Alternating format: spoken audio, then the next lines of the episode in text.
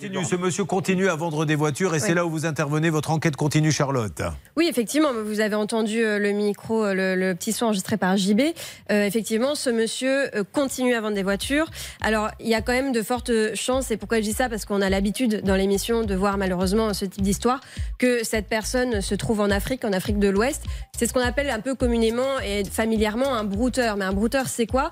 Ben, C'est tout simplement quelqu'un qui travaille dans un cybercafé, souvent ceux qui ciblent la France se trouvent en Côte d'Ivoire parce que c'est francophone.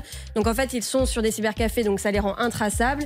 Et euh, ils contactent des tas de gens en France. Charlotte, on a énormément parlé des brouteurs, les gens connaissent. Maintenant, la question, la seule, vu la multiplication des arnaques, est-ce qu'on peut, oui ou non, faire condamner un brouteur? Eh ben, malheureusement, Julien, ma réponse sera euh, non ou très difficilement. C'est pour ça qu'il faut vraiment redoubler de vigilance quand vous faites un achat comme ça.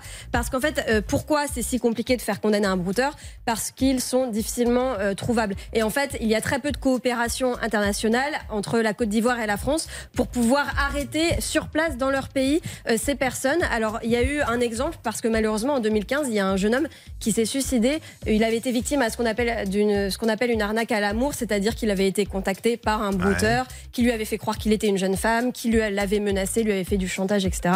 Il en était venu malheureusement à se donner la mort. Cette, euh, ce brouteur a été condamné, mais malheureusement en son absence, ce qui fait que bah, il, a, il sera oui, il a une condamnation, mais personne ne peut l'arrêter. Exactement. La famille pourra percevoir des indemnités euh, grâce à la CIVI, mais malheureusement, euh, si vous euh, êtes victime d'un brouteur, c'est très très compliqué. Blanche Grandvilliers. La seule chose qu'on peut faire, Julien, on a quand même une constante dans ces dossiers, c'est que comme ça coûte cher, les gens souscrivent à un crédit. Et il y a un article du code, c'est l'article L312-55 du Code de la consommation.